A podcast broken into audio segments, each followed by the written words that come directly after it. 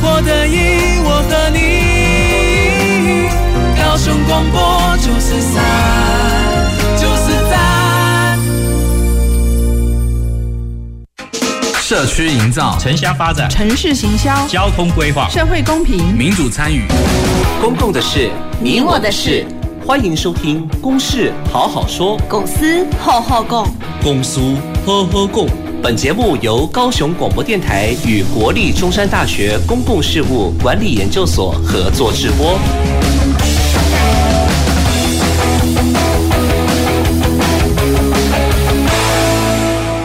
各位听众朋友，大家好；还有我们直播的观众朋友，大家好，欢迎收听今天的《公事好好说》。啊、我是今天的节目主持人，中山大学公共事务管理研究所所长彭渰雯。那很高兴在疫情这个比较降级之后啊，再度跟大家见面哈。大概中间隔了两三个月哈，我不知道大家在两三个月当中都在家工作，有没有感受到家里的电费最近收到了涨了非常多呢？好，那在这个呃这么热的一个这种天气之下，在家工作是不大可能。通常不大可能不开冷气哈，所以电费大概大家都很惊人。好，那这跟我们今天要谈的主题其实就有关系。好，我们都看到像在这几刚好这个月也非常，我们看到这个暴雨哈，连造成蛮大的这个水患哈。其实这个气候的异常，好，还有这个这个全球的暖化，好，这样的一个天气异常的现象，其实是呃越来越贴近，越来越逼近我们。好，那我们如何？现在大家也都在思考如何从政策面，还有从其实从除了政策之外，产业面以及每个人的食衣住行，可能都能够贡献于降低这个地球暖化，好，降低这种气候的这个继续的这个恶化的这样的趋势。好，所以我们今天要拉到这个个人的，呃，也也连接到政策层次，也就是在住的方面，哈，食衣住行的住，好，也就是在建筑上。我们可以怎么样啊？能够让这个对地球的所谓降低热岛效应啦，哈，减少这个呃气候变迁的这种恶化哈，能够多多一些贡献。好，那我们今天要谈的题目就是绿屋顶跟立体绿化。好，这两个概念听起来很硬哈，然后可能不呃有些人可能很熟悉，但是也许多数听众朋友觉得离自己有点远。好，那我们今天就要来。呃，实际的透过讨我们产官学的代表的讨论哈，让大家能够觉得说，原来其实我家的屋顶也有可能，好就可以来，或者是阳台哈，有可能成为绿屋顶。那我们今天的三位产官学的来宾，好，我先来介绍我们三位来宾哈。左边的第一位是高雄市公务局建建管处的副处长曾品杰。嘿，各位听众朋友，大家好。好，那我们接着是台湾绿屋顶暨立呃立体绿化协会的常务理事何有为常务理事。各位听众，大家午安，大家好。好，那第三位是我的同事哈，中山大学社会系副教授邱花妹副教授。好，各位听众朋友，大家好。好，那那个我们这个一开始哈，我想。因为花妹老师她也是这个地球公民基金会的董事哈，所以其实长期在推动环环境运动。我们先从一个环保的角度哈，从一个呃比较是呃世界趋势的角度来来谈为什么要推动绿屋顶和立体绿化。OK，好，我想那个刚才严文有提到哈，最近大家都很关注哈，像我们高雄都下下雨下到大家连人都快发霉了哈。那最近刚好也是这一个大家看到这个联合国 IPCC 公布了最这个报告哈，在告告诉我们说，再再不降温哈，我们再不帮地球降温，真的会来不及哈。那当然就是大大家都知道，就是这个整个气。这个温室气体的排放的问题，哈，就是我们地球现在变热的这个问题，让气候变得很极端，哈，暴雨，那还有这个极端的干旱，那甚至森林大火，那当然还有这个冰原，哈，冰帽的融融，哈，那海平面上升，这个各方面的危机，其实大家。觉得似近又远哈。那去年大家台湾经历的，呃，我们之前经历的是五十六年来的干旱，在这个暑假下雨之前哈。那但现在又雨太多，所以其实这件事情离我们并不遥远哈。那么我们很快的就要去不断的要去面对这样的问题，所以嗯。我们当然就是各方面哦，包括工业制造本身，其实带来很多这个问题。那但是很多温室气体的排放哈，那让地球变热，或者我们的交通载具。但另一方面，我们确实每一个人从我们去思考我们的食衣住行哈，甚至预热各方面，我们其实都是有机会减碳的。那今天谈的这个像建筑物本身哈，建筑物本身，我们其实。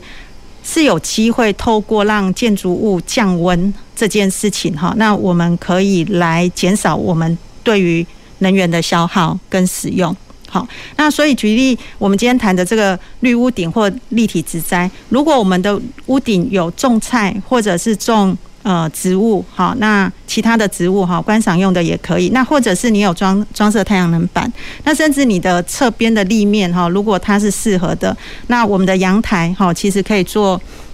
这一个做植栽跟种菜。那我们的那个呃建筑物侧面，事实上也甚至也可以可能可以做太阳能板哈。那类似这样子的作用呢，它就可以让我们的屋。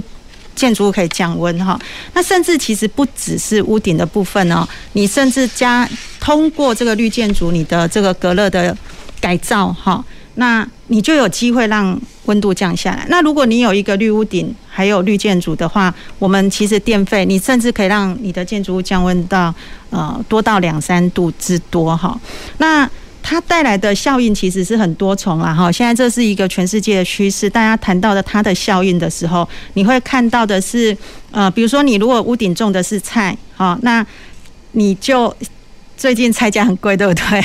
那像我自己的这个阳台，哈，我其实我这段时间我还有一点菜可以收，哈，我有种了一些菜谱。那我在中山大学，我们的屋顶我们也有种菜，哈。那你。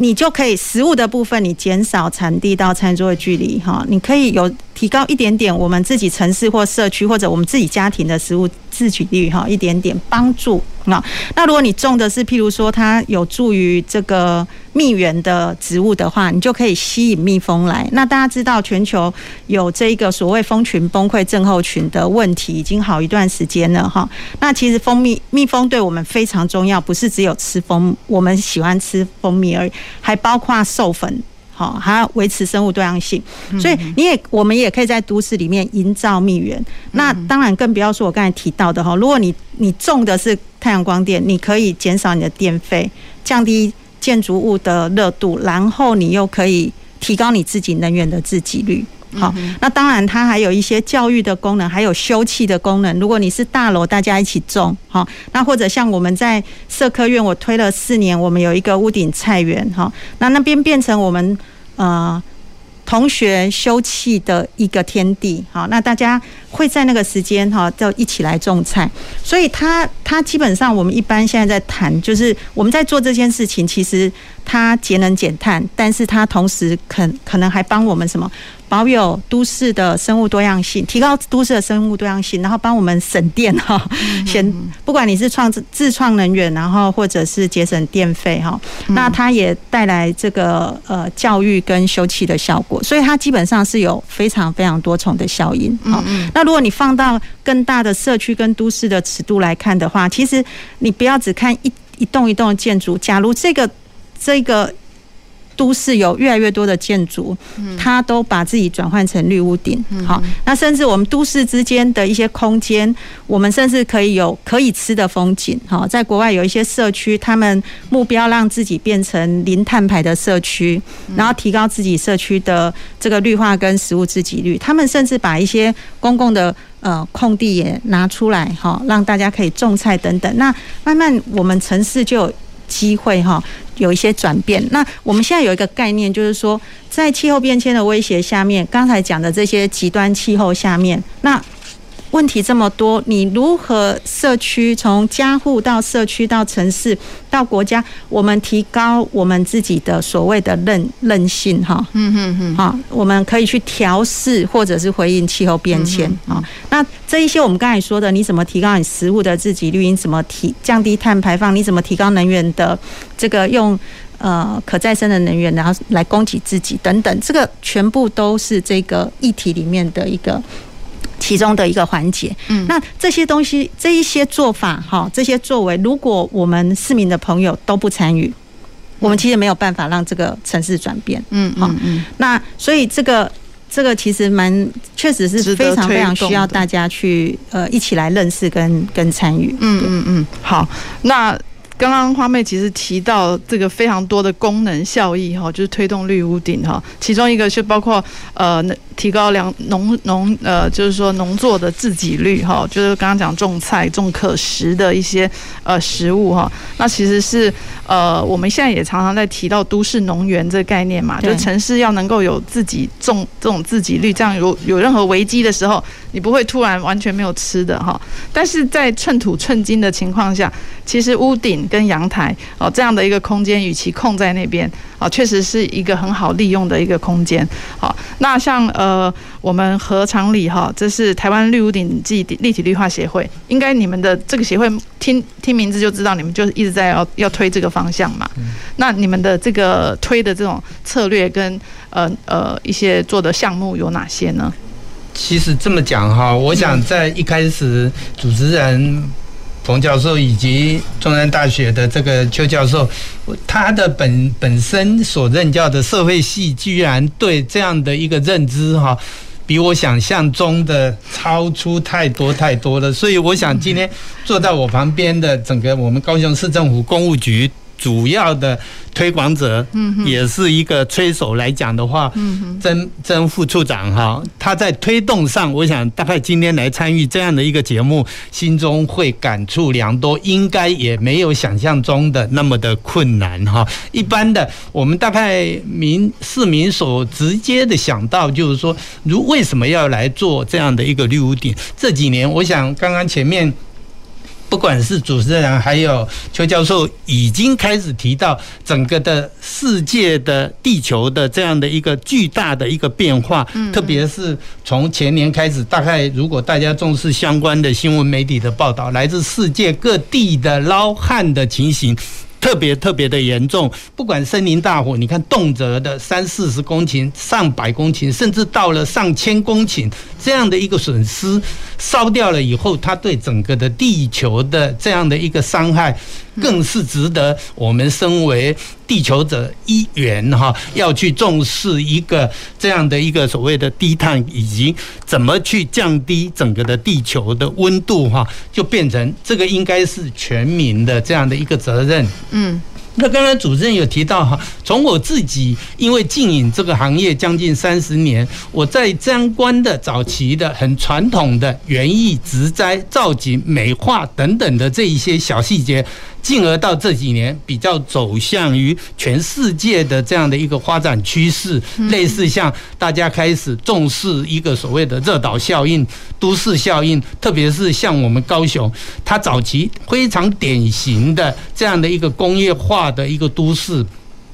这几年因为转变转化，逐渐因为市政建设、景观建设的一个拓展。他逐渐的开始在重视这一些所谓的相关的，不只是建筑，小到它的整个的天际线的那个改变。嗯，我相信大家一定的，如果稍稍有去注意到这样的一个所谓的市政建设，大家就发觉高雄市这几年变美了。为什么？我自己担任景观工会的理事长，两任六年的这个里面，我全省几乎可以跑透透，分别的参与了各地的。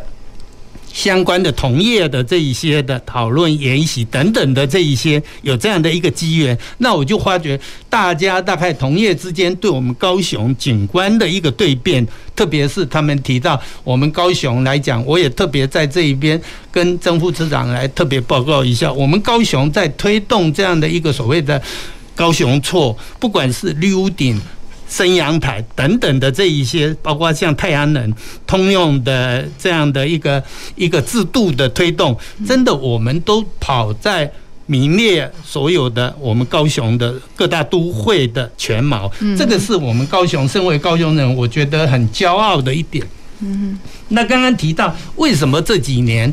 其实刚刚邱教授讲的，我认为还稍稍的。客气也保守了一点，因为我们自己在工作经验上做了这样的一个所谓的绿屋顶以后，经常接受业主，不管是公部门、私部门，他就会去强调你们都把整个的绿屋顶跟整个的隔热降温讲得这么好，实际的效益是不是麻烦你们也见证一下？所以在这个期间呢，我想我们分别的接受了几个单位有去要求我们要去做这样的一个所谓的温控的一个追踪检测。那这里面呢，我们分别的大概收集到的这样的一个资料啊，其实。以大热天来讲的话，我们侦测到最大最大的数据，几乎达到摄氏降温有五度左右的，甚至比五度正热的时候，像我们曾经委请虎英科大环工系那一边所做的一个温度的那个追控、那个监控，在台南、在高雄分别的都有侦测到，差最多的曾经高达五点八度。大家可想那个顶楼的那一层吗？对，顶楼的顶楼的那一层。那当然，相对的哈，这几年我想我们高雄在阳台的这样的一个所谓的垂直绿化，怎么让我们原来的平地、树地的部分，因为人们建设或者空间的这样的一个需求，而增加了它的相关的在这样的一个所谓的原有的这个树地里面的相当相对的它的建筑量呢，那么它的因为建筑量的增加，你的绿化量就被减少、被剥夺了嘛，所以。才会有从地面消失的，我们怎么从空中、从地面来把它弥补回来？那这几年哈，特别是我们也经常到国外去做一些参访考察哈。这几年不管是新加坡啦、日本啦，我们发觉几乎这个是已经是全世界各大都会都在追求这样的一个所谓的地诶隔热降温的这样的一个。一个一个这样的一个绿化的主要的推动哈，嗯，因为他们也觉得在这几年来讲的话，再不去做这样的话，就是一直大家在倡导的地球要去做一个降温一点五度到一度到一点五度的这样的一个降温的这个举动。嗯嗯嗯。那国内呢，在这个部分，我想不管是学校或者是公共建筑的部分。推动这样的一个所谓的绿化量、绿建筑、绿屋顶的这个部分呢，以我们高雄，我刚好恭逢其盛哈，参与了几年的这样的东西。你看，从高一高一大学它的药药学系里面特别所种的植物，除了我们美绿化以外，他们就来让学生。老师们互相都来参与这样的东西，所以他们的药药用植物就应用在这个上面。参与大学他们的厨艺就把这一些的辛香植物什么的做成他们上课，甚至院长在几次的这样邀约市政府邀约的这样的一些活动里面，他们去搭配他的一些这样的一种所谓的效益的学校的这样的。推广，嗯，那个效果都带来非常非常正面跟广大的这样的一个效果。三明家商呢，养蜂的计划，城市养蜂的这个计划，当初我们认为以那个地点，八八乡大概有将近七八万只的这个蜜蜂，怎么能在瑞丰夜市？但是实际上，经过他们学校。辅导，我们也请了外面的专家、养蜂专家来做了这样的辅导。现在这一些的蜜蜂不但是留下来，他们自产的蜜非常纯的这一些蜜，反而变成学校的一种作为公关来学校参观，或者是来学校有做一些交流活动的，馈赠给相关的贵宾的这样的一个所谓的小礼品等等的这一些小利小细节，我想都是。带来很大的这样的一个正面效益。我我这一边大概先补充，让正副处长待会儿针对我们市政的那个推动，怎么造就我们高雄市的这样的一个大成效？我想正副处长非常具备这样的一个心得，让正副处长来发表。对对，好，谢谢何长理已经帮我引引到下一位哈，就是正副处长，因为我们也知道民众想要推，势必也也需要一些助力跟诱因嘛哈。那我知道高。雄市其实我们从二零一一年就已经通过绿建筑的自治条例，刚好到今年是十年嘛，哈，所以这十年来我们其实很努力在推绿建筑，包括绿屋顶。好，那我们就请副座来跟我们讲一下我们的政策上面我们的重点跟现况是怎么样。好，这个部分哦，其实我想住在南部的诶的的听众大概都有这样的经验，就是夏天的时候，其实我们的屋顶像烤箱一样。嗯，那那个烤箱其实我们下班回家，你冷气一直开，它大概都还要两三个小时、三五个小时，它的温度才有办法慢慢降下来。所以当初这个自治条例其实也在思考说，我们怎么样用一些新的概念、新的技术哈，来来让这个房子其实它可以更友善哦，不是，哎，不不。不是回家的时候是一个很热的一个室内空间在迎接我们，嗯，那所以我们也看到国外其实有很多经验，国外有很多绿屋顶的经验，绿屋顶的技术哦，它诶慢慢的它把都市热岛的部分还有防洪的部分，其实都可以整合在绿屋顶里面，但是诶我们在推动的过程的，我们参考国外的一些经验哦，要用强制的。或是要用鼓励的，我们也思考了，也思考一段时间啊。那最后是在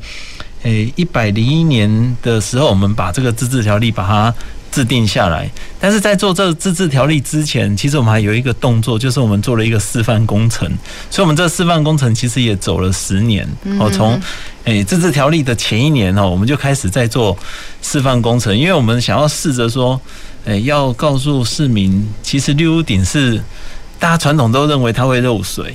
啊，所以这在推动上非常的困难，因为大家都认为说这个会漏水，这会漏水。但是现在的技术跟过去的技术是不一样的。过去的，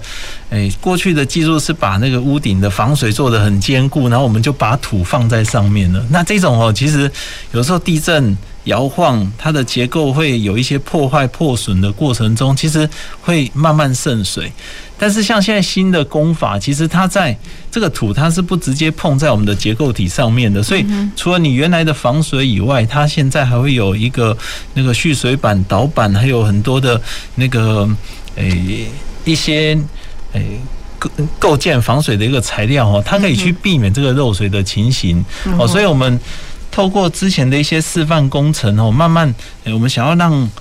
民众哦，让大家可以更能接受这个新的一个技术。哦，那所以过去的示范工程里面呢，我们大概诶，其实我们统计了一下，大概已经有十五个示范工程了。那这十五个示范工程，我们从一开始的哦，刚刚那个诶，何理事长他有提到有几个那个诶学校的示范工程，我们是希望说，其实这个屋顶它应该是可以跟我们的生活可以。结合在一起，嘿，变成我们的生活的一个部分。所以从一开始示范工程，我记得是在那个美术馆哈，诶，那时候跟美术馆合作也是一个很很特别的一个经验哦。因为诶，美术馆那时候的那个主任哦，馆长他有跟我们反映说，他们美术馆在一个诶美术馆的一个特区里面，那边都是高级住宅区，但是这个高级住宅区哦，常常有民众会打电话跟。那个美术馆反映说，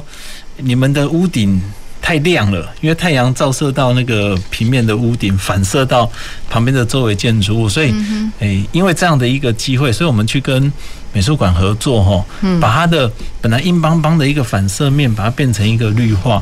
那但是那个阶段，大概我们的绿化都还是以景观为主，所以我们就是想办法用一些。漂漂亮亮的一些那个植物哦，种在它上面。嗯，但是种了一段时间以后，就会发现到说，其实这个漂亮的植物，有时候它如果没有在地化，嗯，它真的要实现那个屋顶绿化的这个梦想，其实是有一点困难的，因为你要不断的花了很多的经费去做管理维护哦，实在不太容易。所以我们慢慢的，对，所以我们慢慢的。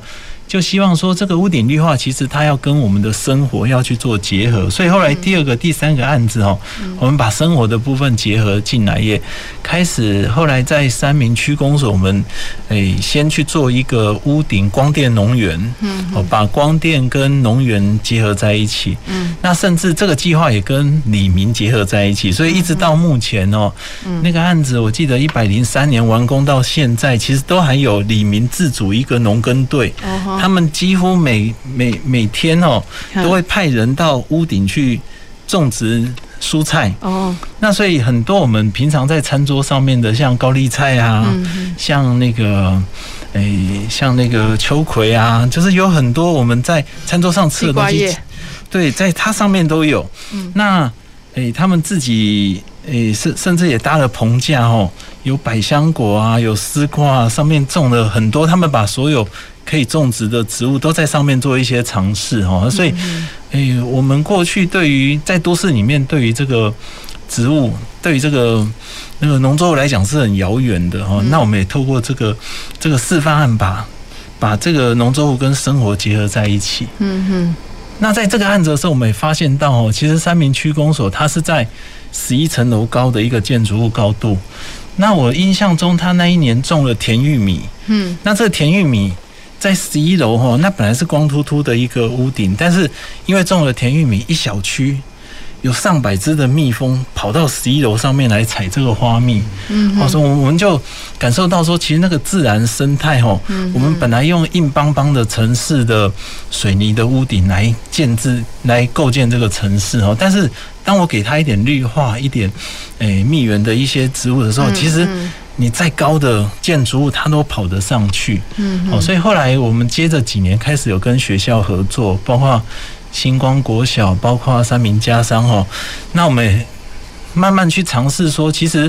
诶，整个都市的，我们以前在教科书在讲那个那个生生态系、生态链，嗯，哦，那它从分解者到昆虫哦，它其实有好几个阶段，嗯，那我们怎么样把这个？诶，植物的生态系建置在建筑物的诶屋顶上面哈，那来吸引诶更多的那个诶昆虫生态来到这个屋顶，等于说这个城市其实并不是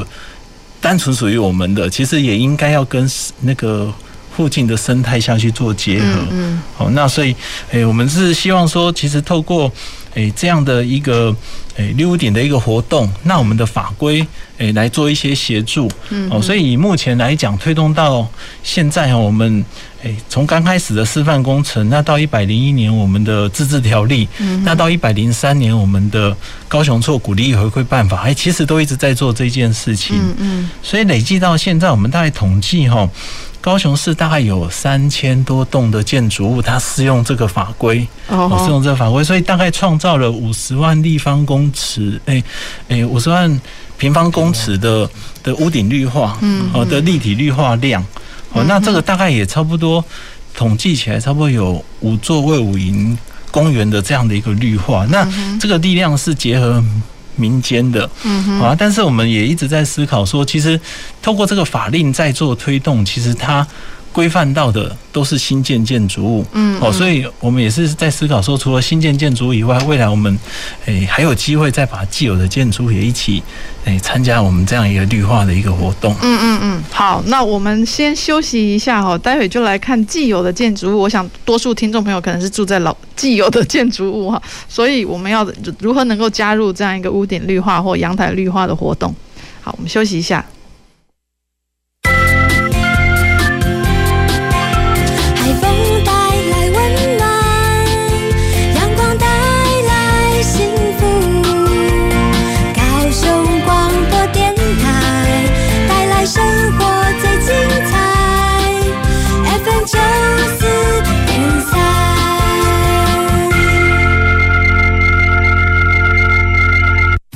国民及学前教育署反毒创意梗图甄选第二波全民票选，拉票时间开始啦！即日起至八月二十二日，快来票选你喜欢的反毒梗图，选梗图抽好礼，iPad 大奖等您来拿！我有反毒，你有梗，快来票选哦！上网搜寻反毒超有梗，教育部国民及学前教育署反毒创意梗图甄选第二波全民票选。拉票时间开始啦！即日起至八月二十二日，快来票选你喜欢的反毒梗图，选梗图抽好礼，iPad 大奖等您来拿！我有反毒，你有梗，快来票选哦！上网搜寻反毒超有梗。喝尬脚，切，不需要嘞！我中山路的彪虎哥呢？来来来，彪虎哥，驾照拿出来。诶、欸，警察队。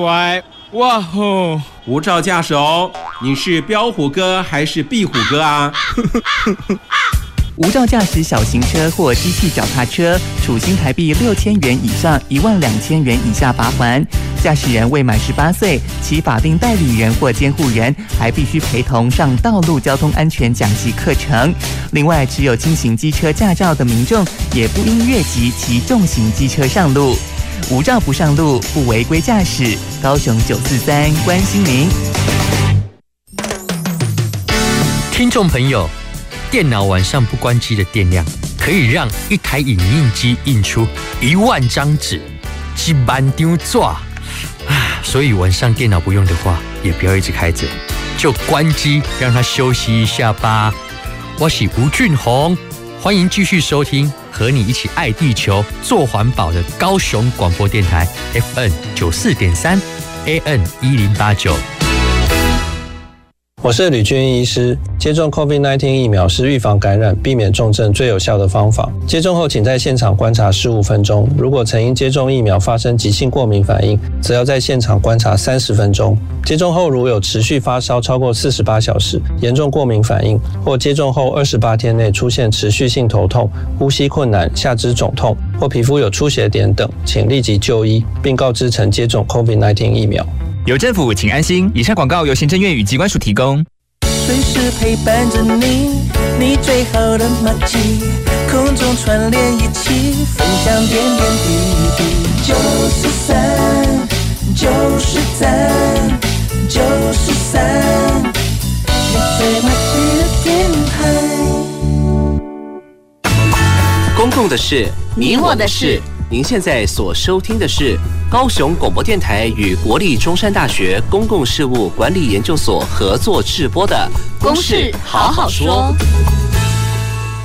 欢迎回到《公事好好说》。我们今天讨论的题目是绿屋顶跟垂直立体绿化。哈，那我们邀请到的是呃高雄市公务局建管处副处长曾品杰，台湾绿屋顶暨立体绿化协会的常务理事何有为，还有中山大学社会系的副教授邱花妹，三位来一起讨论他们推动，因为其实都有参与这个绿屋顶跟立体绿化的这个理念跟实作的推动。哈，那我们刚刚呢，呃，曾副座。其实跟我们大概分享了高雄市政府啊，其实从大约十年前，从透过一些示范计划，其实努力想要推动这样的一个呃比较进步的观念。好，那到今年哈，那呃到包括像到现在哈，刚刚提到说，其实也会鼓励一些既有的建筑物哦能够有一些申请的补助。好，那这个我们。等到待会节目最后一段的时候再来介绍哈，来鼓励大家申请。那在这之之前呢，我想其实有点好奇，说我们既然刚刚谈了那么多绿屋顶的效益哈，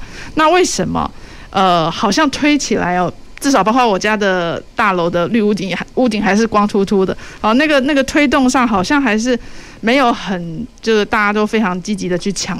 抢着要推，一定有一些人会有很多怀疑嘛。好，所以刚刚这个副座提到一个很大的怀疑，就是会不会漏水？哦，这个最最大，我想最大的这个怀疑可能是这个部分。好，那我不知道，呃，何昌里你们这边，因为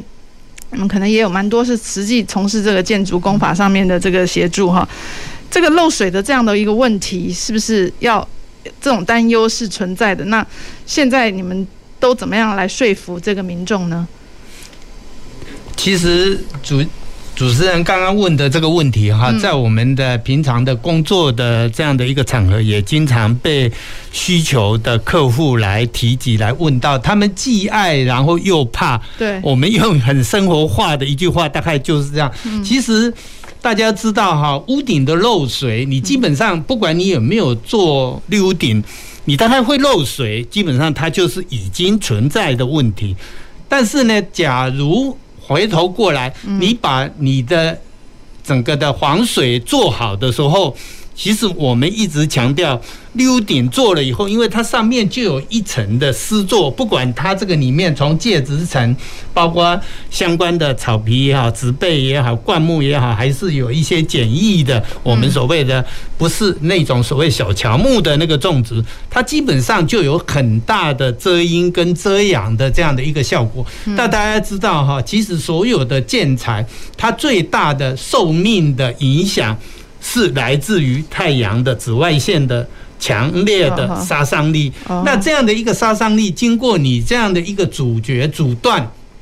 其实对它的建物的受用寿命是。可以延长很大很大。的，所以当市民、当居民知道这样的一个效益了以后，其实这个该观念的一个改变，是非常非常剧烈也非常强大的。第二个，我们通常也把这样的一个温度检测的这样的一个数据，不管是国内外，我们把这样的一个数据的资料让他们来。刚刚政务座有提到嘛，为什么我们的建筑物，当它长期一一个周一个一整天里面经过太阳光的这样的一个曝晒六个钟头、八个钟头，其实大家有发觉，为什么晚上我们冷气明明从十点开始开，但是到了下半夜还是那么热？那就是一种辐射热的滞留在建筑物的上面。那我们假如有做了，不管是立体绿化，它因为相关的立体绿化去阻断了太阳光的这样的辐射热，直接的停留在建筑物上面，或者是所谓的人工地盘在屋顶上面去蓄热的这样的一个时间。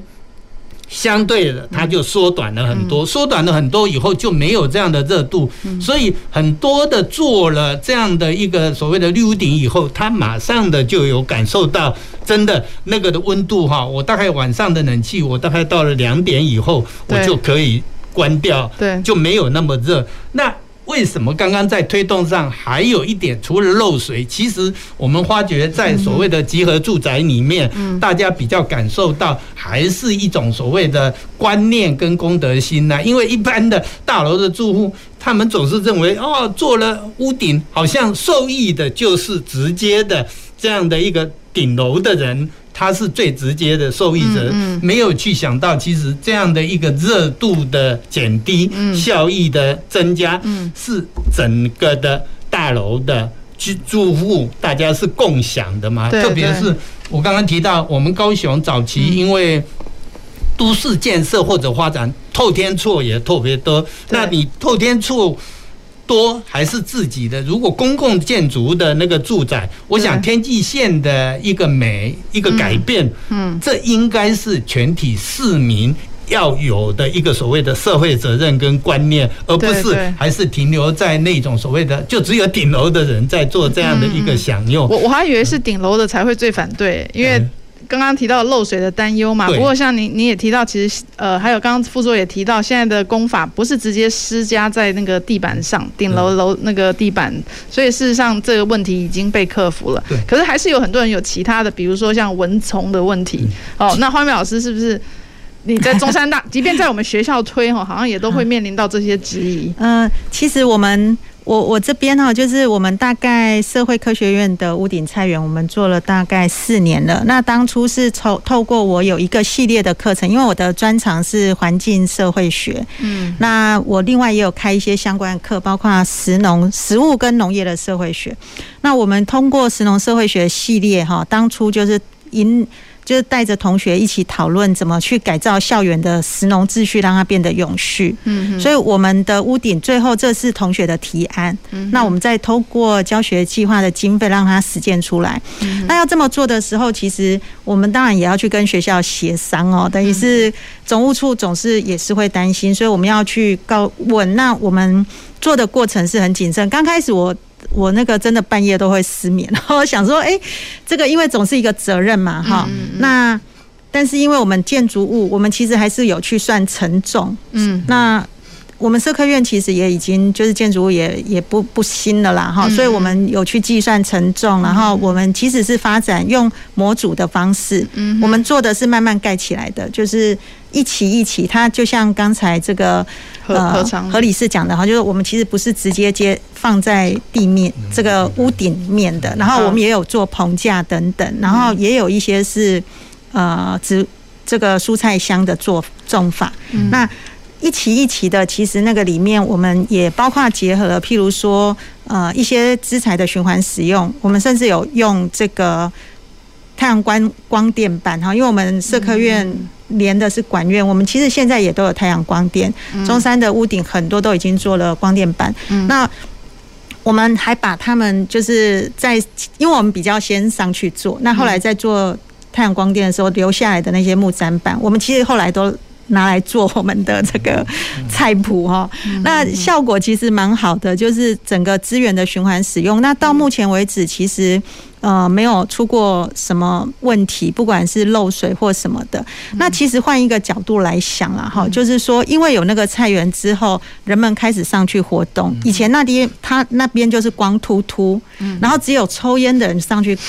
抽烟聊天，然后看海。那事实上是一个非常棒看海的地方。对。但是当我们有更多同学凝聚起来，然后大家慢慢，我们通过。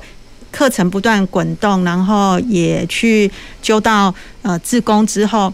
其实是固定有人会上去那里聊天的。然后我们也用木栈板去呃订了一些这个椅子。那不要说呃，其实同学在这个过程，很多同学都觉得很开心哦，因为他们第一次去做这些事情。那另一方面就是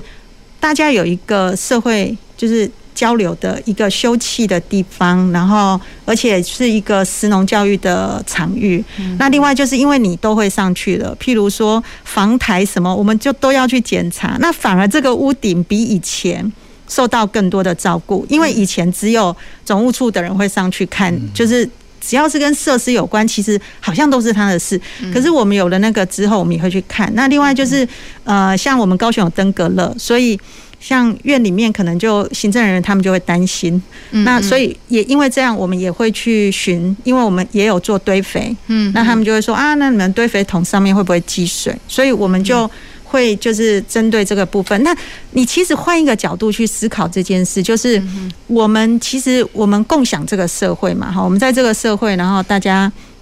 一起生活在这个这个城市这个社区，嗯嗯。那刚才提到了大楼的建筑，如果我们把那一个公共，这个是一个公共空间，哈，特别是大楼的话，那如果是你家，就是你家的空间。嗯。那这个空间，当大家开始去创造它的使用方式的时候，然后大家开始对他有一些责任的时候，那你就会发现他带来了不一样的效应。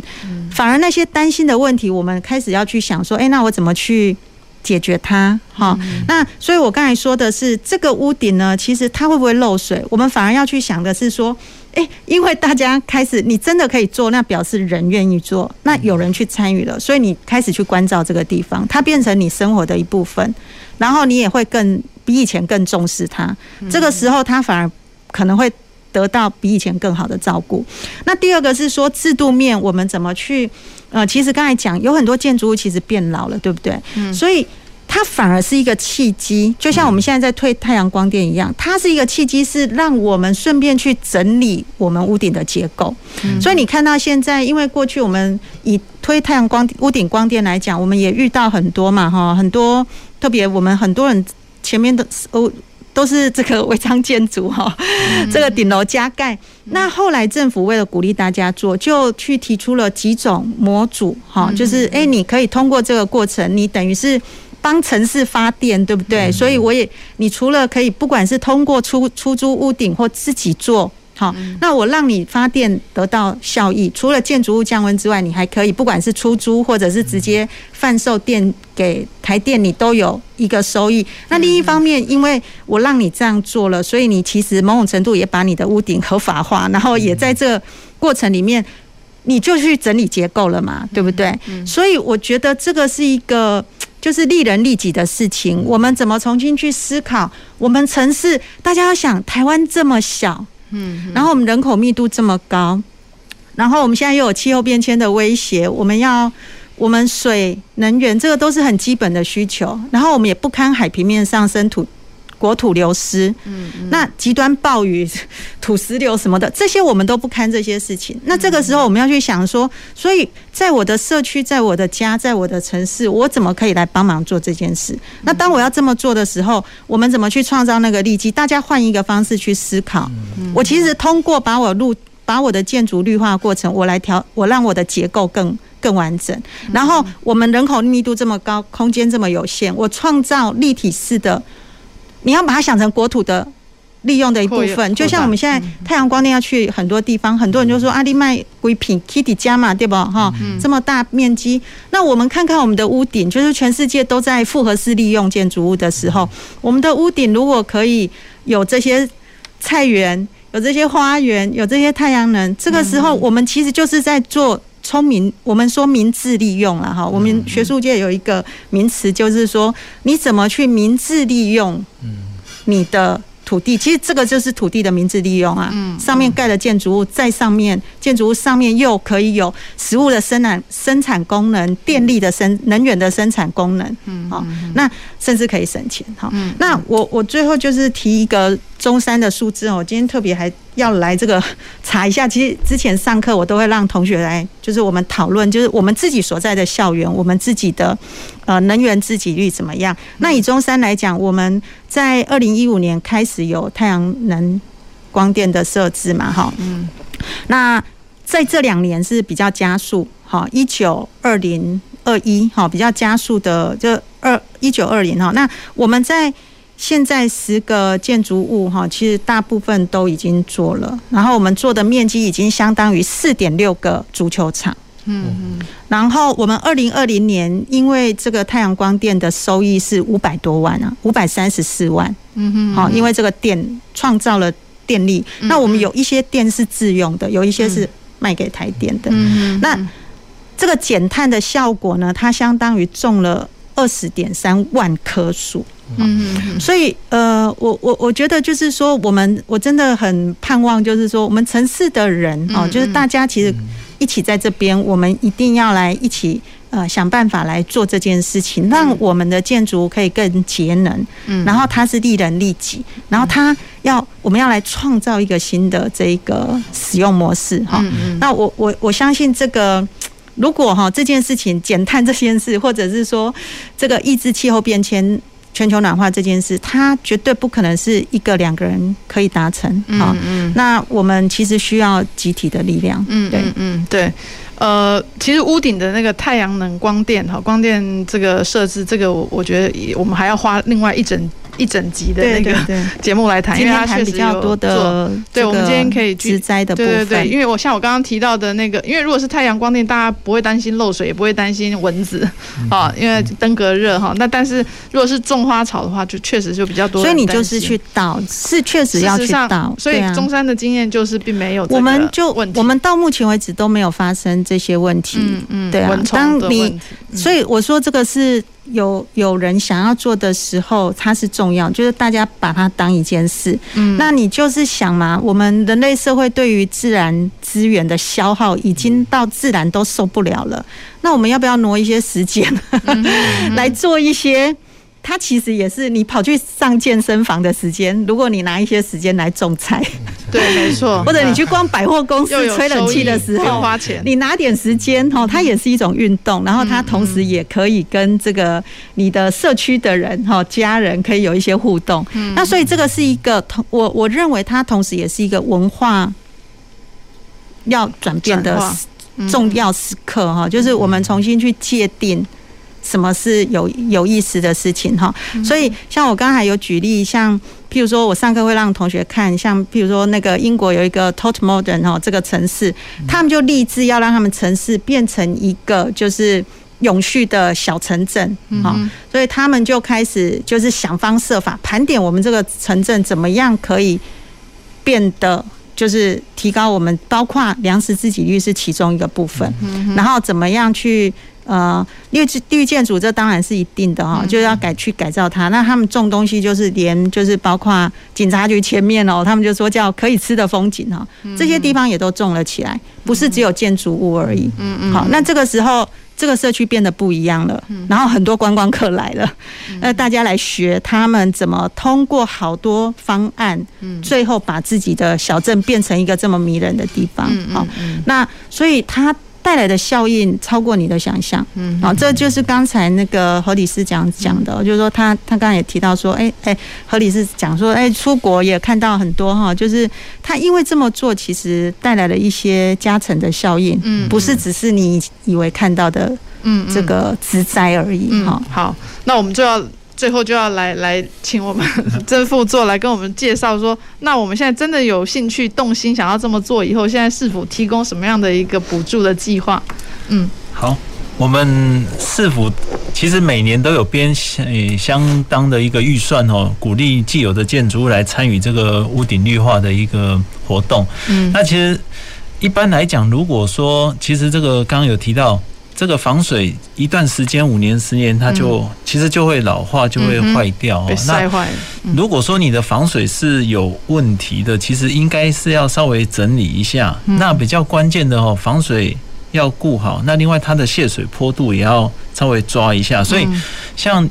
最近连续下雨了以后，我们有到我们示范工程有去。巡巡一下哈，我们就发现到说，其实当初要做之前，我们大概会稍微帮他防水，没有帮他全做啦。就是说防水只要它是还在一个诶不是毁损的状态，我们一般不会去帮他重新做防水，但是我们会去帮他抓它的泄水坡度，嗯，哦，也就是说不要让水淤积在我的我我的对我的屋顶我的露台哈，嗯，那这样至少诶我这个绿化薄层绿化上去了以后，其实它也是轻质土。哦，轻质土又有很多的那个保护的一些那个隔层下去做一个诶隔离哈。事实上，对于建筑物的防水隔热，它都会有比较，它都会有一些帮助。那我们目前的补助计划，针对透天的跟针对大楼的哦，我们有不同的一个补助的金额。嗯，在透天的部分哦，我们补助的上限是十万块。嗯，啊，但是民众自己要。哎，自己要负担四十九 percent，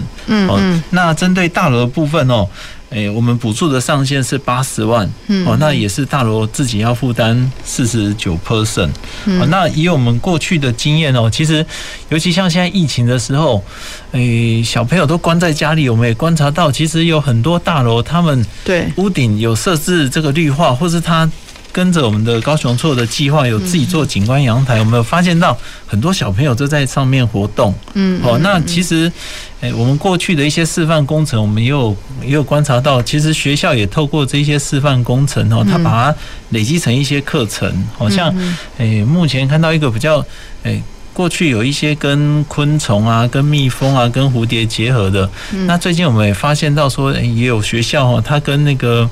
诶厨余下去做结合，嗯啊，你把你的厨余跟诶你的这个立体绿化结合哈，它其实创造了另外一个循环经济哦，所以也也就是说，诶你家里有一些比较诶简简单的。简单的没有加工过的这个厨余哈，嗯，事实上你在土壤里面，它可以给蚯蚓下去做做它的一个食物。哦。那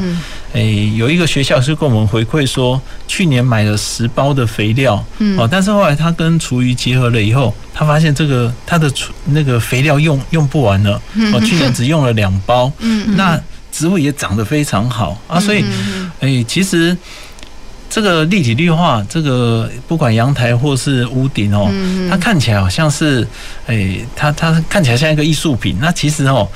你可以把这艺术品做得很有深度，它可以跟我们的生活、跟我们的日常下去做一些结合，好啊。所以我我们也诶诚挚的邀请市民哦，如果有兴趣，诶，可以把家里稍微做一些改装哦。目前我们无论在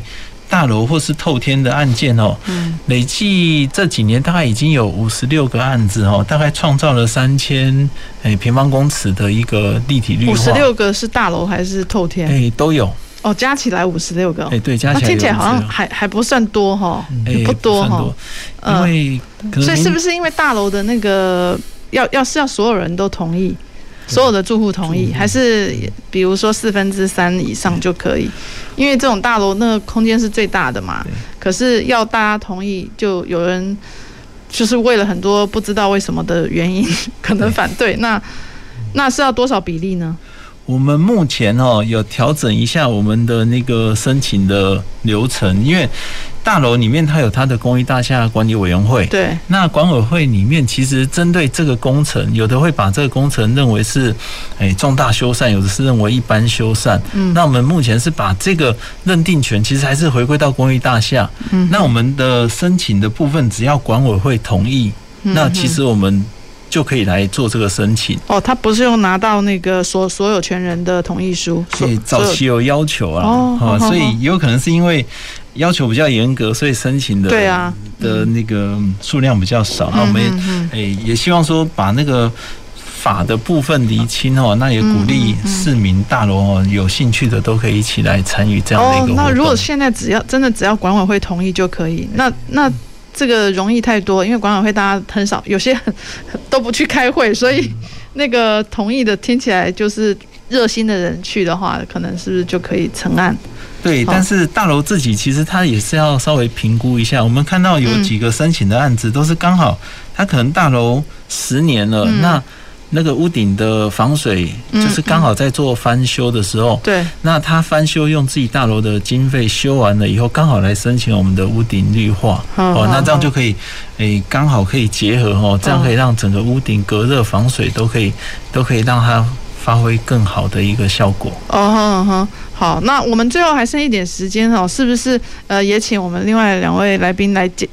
怎么样能够鼓励，或者是说发动哦，更多的人也能够投入这样子去呃改造哦，推动一个绿建筑或者是垂直绿化啊的行列。我想刚刚曾副座哈提到的这样的话，我们高雄在所有的这一些所谓的计划性的东西，对，定定的相关的那个办法，其实都推动得很不错。但是怎么让在后面的这样的一个效益，大家再推一把哈？我想很重要的，在会前哈，我也跟。曾副曾副处长这一边交换过意见，就是说，目前来讲，所有有生命的东西，我在这边特别提醒，就是说，就像我们养宠物一样，你只要有生命的东西，一定少不了要有喂养。第二个呢，他们现在大概也发觉，所以这几年我觉得在高雄市在推广这样一个绿屋顶做得比其他的都会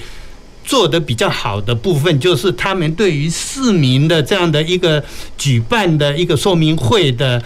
举办哈，这个的部分也做得很好。先把这样的一个准备动作，包括概念、观念等等的，去做了这样的一个推动跟介绍，让想要来申请这样的一个补助，或者是已经拿到这样的补助的人，未来不要因为你现在已经出奇到那里讲诶，超级幸运啊，搞不呀吼，大家就失掉了这样的一个关切的。态度，然后任其去荒废，在其他都会，我们也发觉这个情形普遍的都存在。那这样的话，大概就是刚刚邱老师提到的，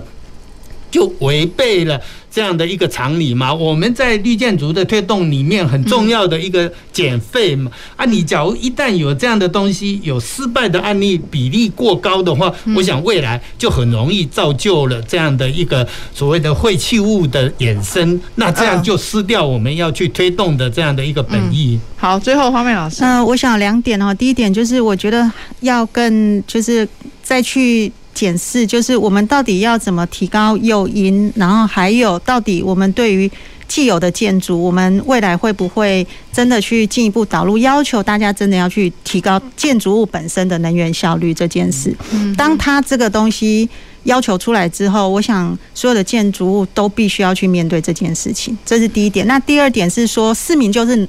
我们要让市民本身就是变成是。可以参与到这里面，所以恐怕需要更多的推动，甚至呃推推广，好让更多人可以知道，主动的更多的说明会到地方，把示案示范案例带出去。那甚至未来去成立一些什么样子的呃